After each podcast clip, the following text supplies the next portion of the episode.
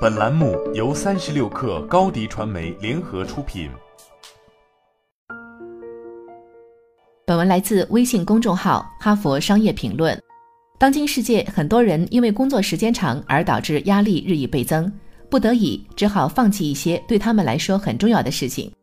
最近，《哈佛商业评论》杂志刊登的调查文章指出，很多人都能说出好几项他们想做的事情，如果有时间的话，比如自己的兴趣爱好。这事儿听起来就是一件应该值得注意的事情，因为这并非个例。当一个人没有时间去玩自己的兴趣爱好时，那么公司也会为此付出代价的。兴趣爱好实际上是能够促进员工的工作能力的。下面就以我自己的个人经历来谈谈这事儿。一直以来，我都非常喜欢弹吉他和作曲，但是正如其他员工一样，我也经常深陷工作中而感觉没有时间去玩。在我当上公司的需求生产部主管时，太多太多的事情让我忙得不可开交，自然而然的我便陷入了每周七十二小时工作之中。这还没包括工作之外使用电话进行工作的时间。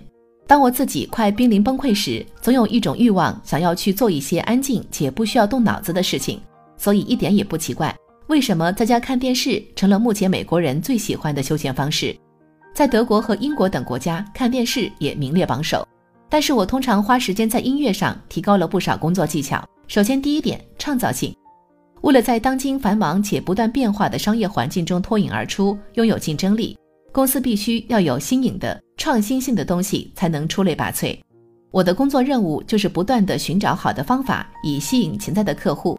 但是，当你满脑子都是目标、指标和最后期限时，想要想出一个有创意的点子，实属不易。一个富有创造性的兴趣爱好，则可以帮你完成这个任务。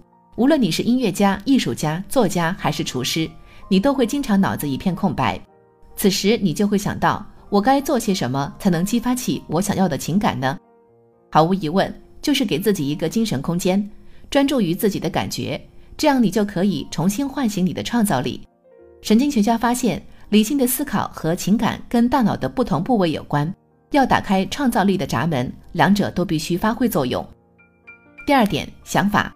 在创作过程中，最常有的想法之一就是会考虑到别人会如何看待你的想法。创作作品时，创造者们的确会有这种想法，比如陶艺家会想象买家对此花瓶会作何想法；悬疑小说家会考虑一个毫无心理戒备的读者是否会对转折的情节感到惊讶。